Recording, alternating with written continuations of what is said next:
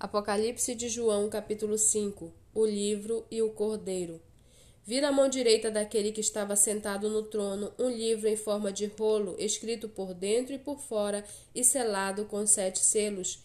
Vi também um anjo forte que proclamava com voz forte: Quem é digno de quebrar os sete selos e abrir o livro?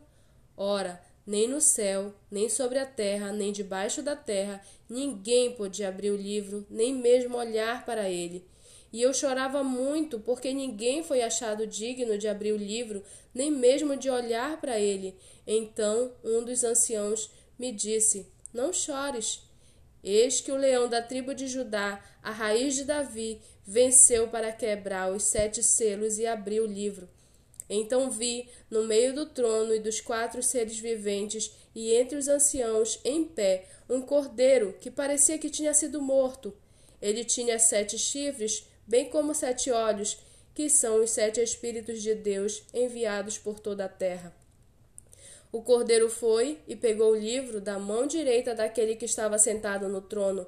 E quando ele pegou o livro, os quatro seres viventes e os vinte e quatro anciãos se prostraram diante do cordeiro, tendo cada um deles uma harpa e taças de ouro cheias de incenso, que são as orações dos santos, e cantavam um cântico novo, dizendo: Digno és de pegar o livro e de quebrar os selos, porque foste morto, e com o teu sangue compraste para Deus os que prosseguem, os que procedem de toda tribo, língua, povo e nação, e para o nosso Deus os constituístes reino e sacerdotes, e eles reinarão sobre a terra.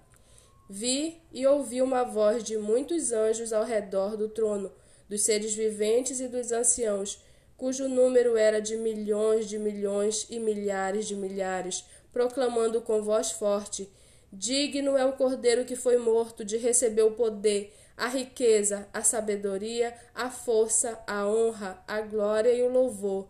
Então ouvi que toda criatura que há no céu e sobre a terra, debaixo da terra e sobre o mar, e tudo que neles há, estava dizendo: aquele que está sentado no trono e ao Cordeiro sejam o louvor, a honra, a glória e o domínio para todo sempre. E os quatro seres viventes respondiam: Amém. Também os anciãos se prostraram e adoraram.